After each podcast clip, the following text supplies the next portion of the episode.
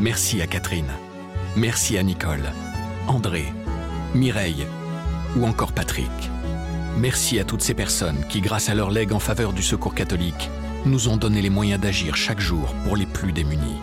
Sur la terre comme au ciel, continuez vous aussi le combat pour la fraternité en faisant à votre tour un leg au secours catholique.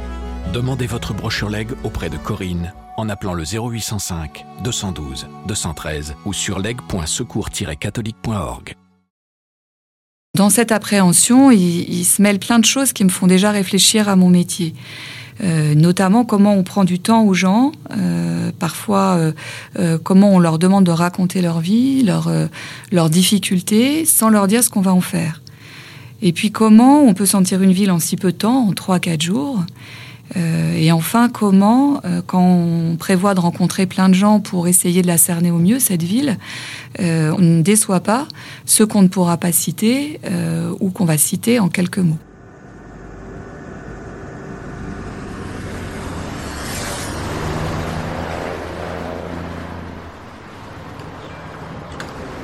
Béatrice Bougnol est journaliste au service France du quotidien La Croix.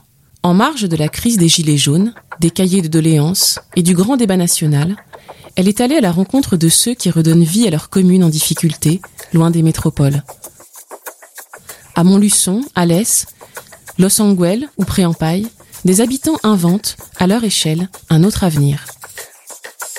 Dans ce podcast, un journaliste de la Croix raconte les coulisses d'un reportage, d'un article ou d'une photo, ce qui s'est passé avant, comment il l'a vécu et comment l'histoire se poursuit. L'envers du récit, saison 2, épisode 3. La France qui bouge.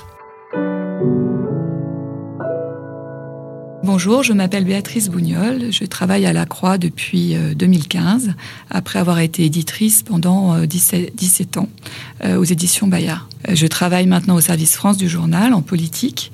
Je m'occupe des sujets liés à la démocratie participative, à la mémoire, mais je suis aussi en charge des débats d'idées dans le journal, ce qui me permet d'aborder des thèmes très différents. Alors c'était en février dernier.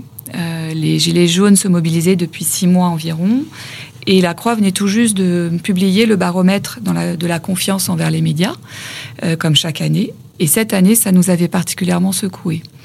La, défiance de la population envers les journalistes n'était pas euh, une nouveauté, mais là, euh, elle explosait tout simplement. On ne va pas rester là à ne rien faire. Je me souviens très bien des mots de Florence, la directrice du journal, le lendemain. Nous étions dans un de ces endroits euh, qui nous permet de nous retrancher de l'open space dans lequel on travaille au quotidien. Et elle me dit, si tu veux, tu pars sans autre feuille de route que d'aller écouter les gens. Quand tu veux, où tu veux, le temps que tu veux, tu écris ou pas, et tu es euh, un peu nos yeux et nos oreilles. Alors forcément, je dis oui tout de suite. J'ai envie de partir déjà sur le terrain, comme on dit. Je connais peu, euh, puisque effectivement, je suis pas journaliste depuis très longtemps et, euh, les débats d'idées me m'amènent pas souvent en, reportage. Mais pourtant, à chaque fois que je suis partie, j'ai adoré ça. J'ai adoré le hasard des rencontres, la richesse, la manière dont elles ébranlent les, les idées reçues, et puis euh, la liberté, le fais comme tu veux quand tu veux. Forcément, ça fait envie. Alors après, ça fait aussi un peu peur. Et je dis oui tout de suite, et la nuit suivante, je me souviens de ne pas avoir très bien dormi.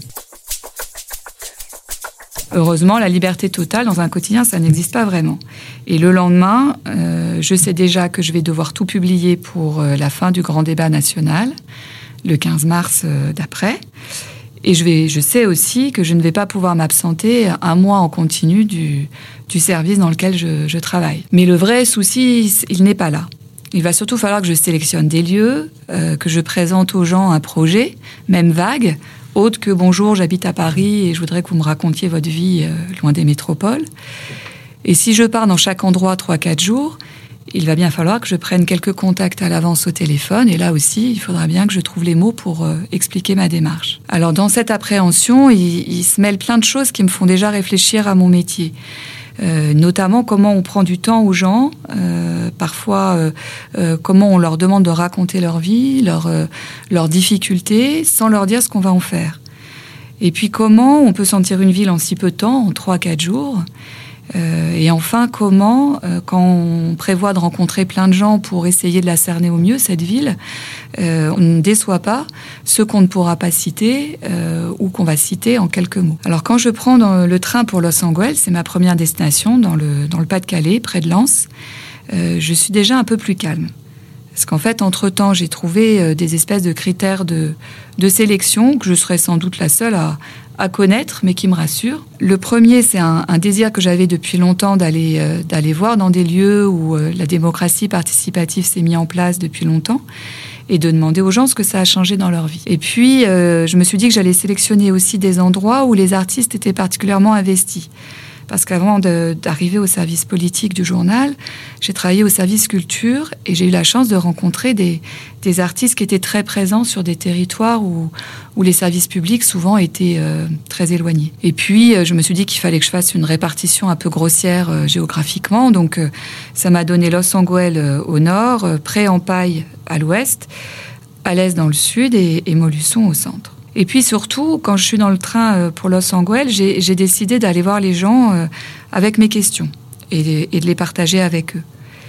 Et d'ailleurs, euh, au cours de ces reportages, je vais me rendre compte que ce qu'on partage le plus, sans doute, ce sont les questions. C'est-à-dire qu'en fait, qu'on vive en fait dans les villes ou, dans des zones rurales, dans des déserts médicaux ou au cœur des métropoles, il me semble qu'aujourd'hui, euh, la conviction qu'on ne peut pas continuer à vivre euh, comme avant, on la partage. Et que cette conviction, c'est peut-être même euh, devenu notre, notre lieu commun et, peut-être même notre, notre bien commun aujourd'hui.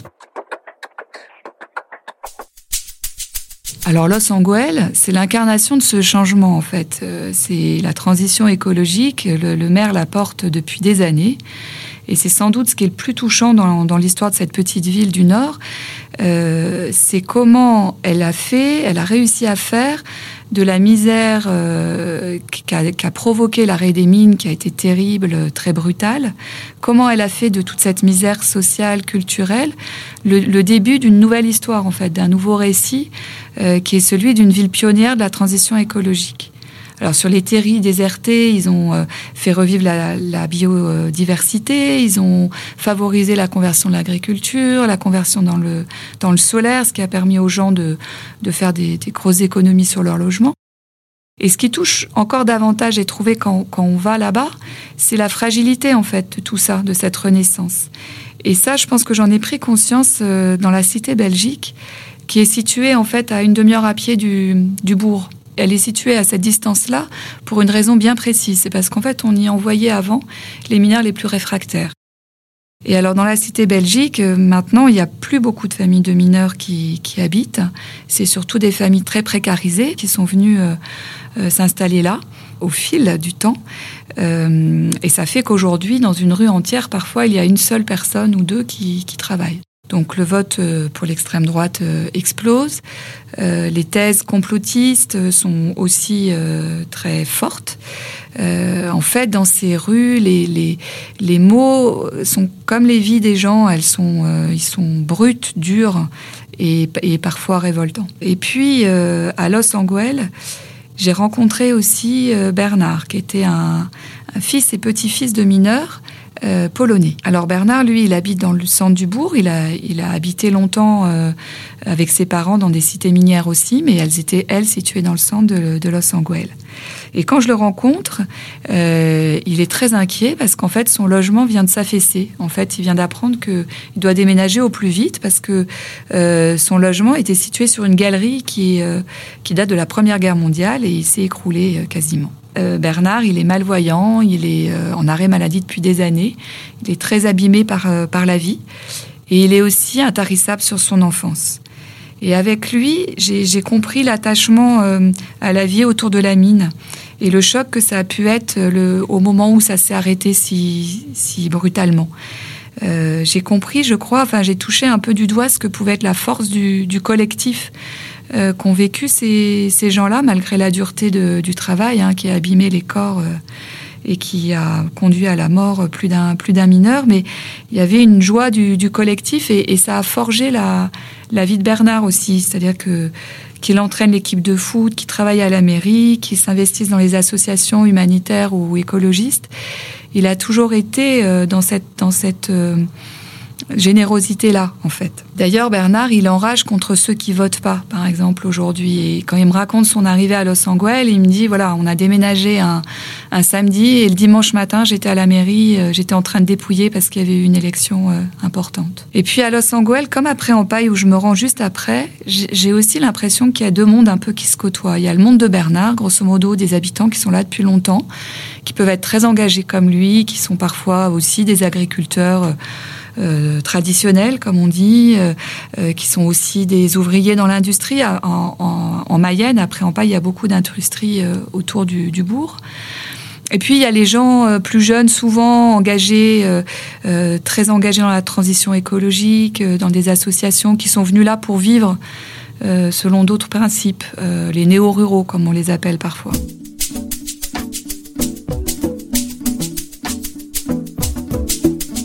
Alors après, en paille, c'est assez marquant parce que ces deux, ces deux mondes se côtoient des deux côtés d'une nationale qui coupe euh, la ville en deux. C'est la nationale 12. Euh, il faut savoir quand même qu'elle voit 10 000 véhicules par jour, hein, cette nationale.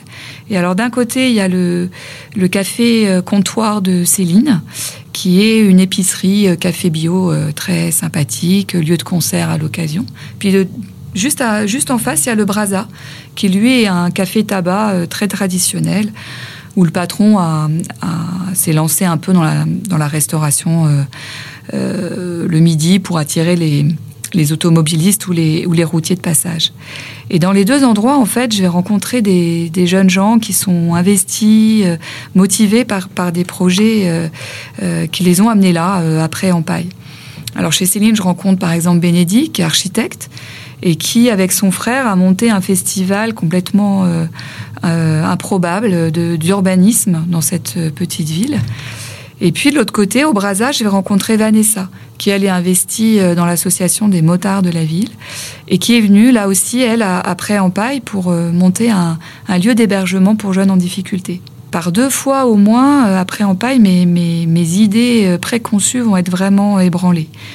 Euh, un peu partout, ça va être le cas, mais après en paille, ça prend une dimension très, euh, je vais dire spontanée, parce que ça commence par cette nationale euh, que je regarde évidemment comme un, cauchemar avec mes yeux de, parisienne. Et en fait, très vite, je me rends compte que personne, mais alors ni dans le camp des néo-ruraux, ni dans celui des habitants qui sont là depuis plus longtemps, va m'en dire du mal de cette, euh, de cette nationale. Parce que finalement, cette nationale, c'est la vie pour les gens. C'est elle qui, euh, euh, qui apporte son lot de, d'automobilistes et donc de, de consommateurs, de vie au quotidien. Et si elle est détournée, la vie est détournée avec elle. Et, et les gens le savent très bien. Ils ont des exemples de bourgs qui se meurent tout autour. Et Arnaud, le frère de Bénédicte, d'ailleurs, il me le dit quand j'arrive le premier jour, il me dit, mais cette nationale, c'est notre mine à nous. Elle nous tue, mais elle nous fait vivre au quotidien. Et puis cette idée de deux mondes qui se côtoieraient un peu euh, à distance, elle va être aussi euh, ébranlée parce qu'en fait, pendant que je, suis après en paille, le maire va organiser un débat euh, dans le cadre du grand débat national qui a lieu à ce moment-là. Et alors le maire, c'est un agriculteur, euh, euh, éleveur euh, porcin, tout ce qu'il y a de plus traditionnel, souvent un peu en conflit avec les associations bio-militantes. et en fait, quand il organise ce, débat le soir, et eh ben je vois les deux mondes échanger. je me rends compte qu'ils se connaissent très bien, qui qui parlent avec beaucoup de respect, qu'ils ont absolument pas parfois les mêmes positions en effet, mais qu'en tout cas ils échangent sans aucun euh, problème. Alors quand je suis revenue de Pré-en-Paille, je me suis dit que ce que j'avais envie de raconter, c'était tout ça. Euh, tout ce mouvement, cette, euh, cette énergie qui se déploie dans des lieux qui que l'on juge souvent peu vivants ou même morts avec nos lunettes un peu éloignées. Et quand j'ai annoncé d'ailleurs que je partais à Montluçon, c'était ma troisième étape dans l'Allier, euh, les commentaires qui, accueillaient cette, euh, cette annonce autour de moi m'ont confirmé qu'on avait tous en fait une image un peu peu dégradée euh, de, ces endroits-là que qu'on connaît d'ailleurs assez peu, dans lesquels on passe en fait le plus souvent.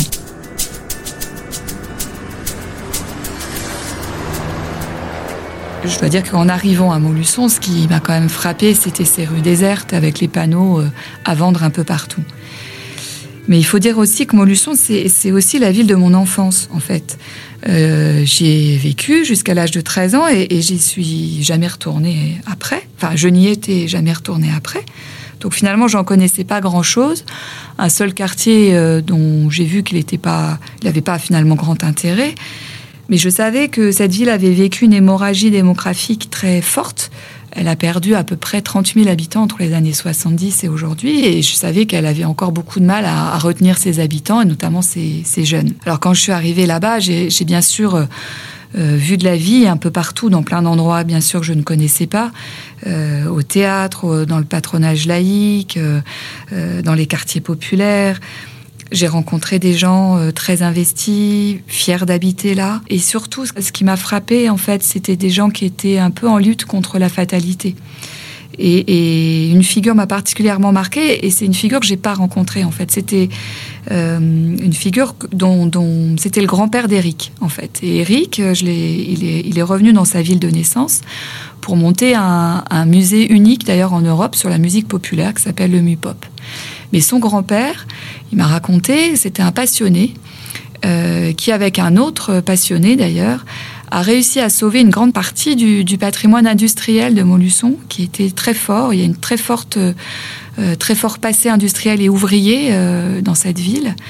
Et en fait, au moment où l'ensemble des entrepôts des usines ont été rasés, et d'ailleurs ils ont été remplacés par des énormes centres commerciaux qui maintenant euh, s'étalent tout le long du Cher. Alors au moment où effectivement ces décisions sont prises de tout raser, eh ben lui et, un autre euh, historien euh, passionné comme lui décident de sauver ce qu'ils peuvent de cette destruction. Donc des machines, des marteaux-pilons, des archives. Cette histoire de, de deux passionnés qui luttent un peu contre, contre la disparition d'une mémoire, en fait, ça m'a beaucoup touchée. Et, cette résistance, en fait, je l'ai un peu aussi sentie un peu dans, tous les endroits où je me suis rendue. Mais je crois que je l'ai jamais sentie autant que, que à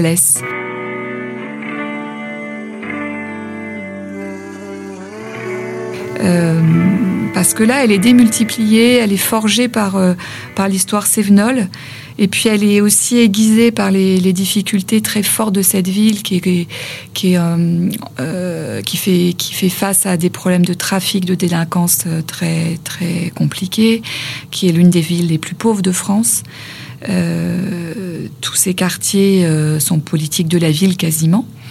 Euh, alors, ce qui frappe quand on arrive à Alès, c'est le, visage disgracieux de la ville déjà, parce qu'en fait, son centre ancien a été totalement rasé dans les années 60 et des barres d'immeubles ont un peu euh, surgi partout. Et donc, c'est, l'ensemble un peu de ces quartiers qui sont, euh, est aujourd'hui classé politique de la ville. Et alors, malgré tout, j'ai vraiment eu un, coup de cœur pour cette ville. Et je pense que c'est, notamment grâce à cette espèce de rage de, s'en sortir qu'on sent un peu partout. Alors il faut dire aussi que, à Alès, dès le premier soir, j'ai rencontré Aziz et, Jalil. Et, leur histoire est un véritable roman. Euh, et d'ailleurs, euh, Tar Benjeloun, l'écrivain, euh, en a fait un texte de leur histoire. Donc quand ils me l'ont dit, je ne les ai pas crus tout de suite. Mais j'ai été voir sur le site et on peut lire le, texte que, que Tar Benjeloun leur, leur a consacré. Alors Aziz et Jalil, ils sont marocains. Ils sont, ils sont nés tous les deux dans des milieux populaires, euh, dans des fratries nombreuses, euh, et ils sont amis dès l'enfance.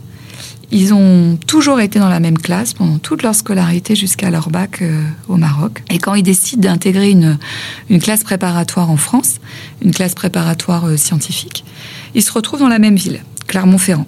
Alors ils vont me raconter d'ailleurs combien ça a été un peu un choc à la fois culturel et aussi climatique, Clermont-Ferrand pour eux deux. Ils intègrent tous les deux l'école des mines d'Alès. Euh, ils créent ensemble une association pour accompagner les étudiants euh, étrangers. Ils, rencontrent leurs femmes euh, grâce à cette association.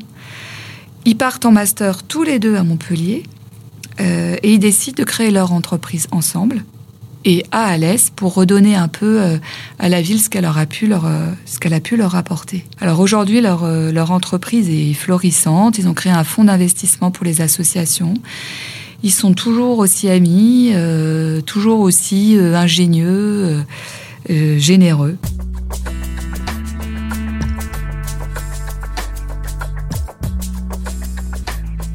Et alors quel, quel, récit faire de, de, cette histoire comme de toutes les autres? Est-ce qu'il faut en choisir une, une, une, un de ses parcours, une de ses vies quitte à pas raconter le fourmillement que, que j'ai pu sentir dans, dans, ces différents endroits? Ces questions, euh, je les ai pas résolues, pas plus que celle de savoir comment je pouvais ne pas décevoir euh, euh, ceux que j'ai long, longtemps, longuement, pardon, rencontrés et que je n'ai pas cités.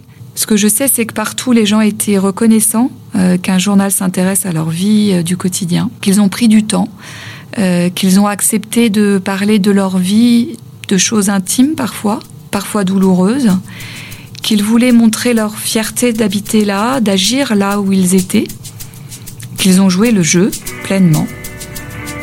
En fait, pour peu qu'on leur explique notre métier et, et peut-être aussi nos doutes, ils nous font confiance. Et cela, c'est bien sûr ce qui nous engage.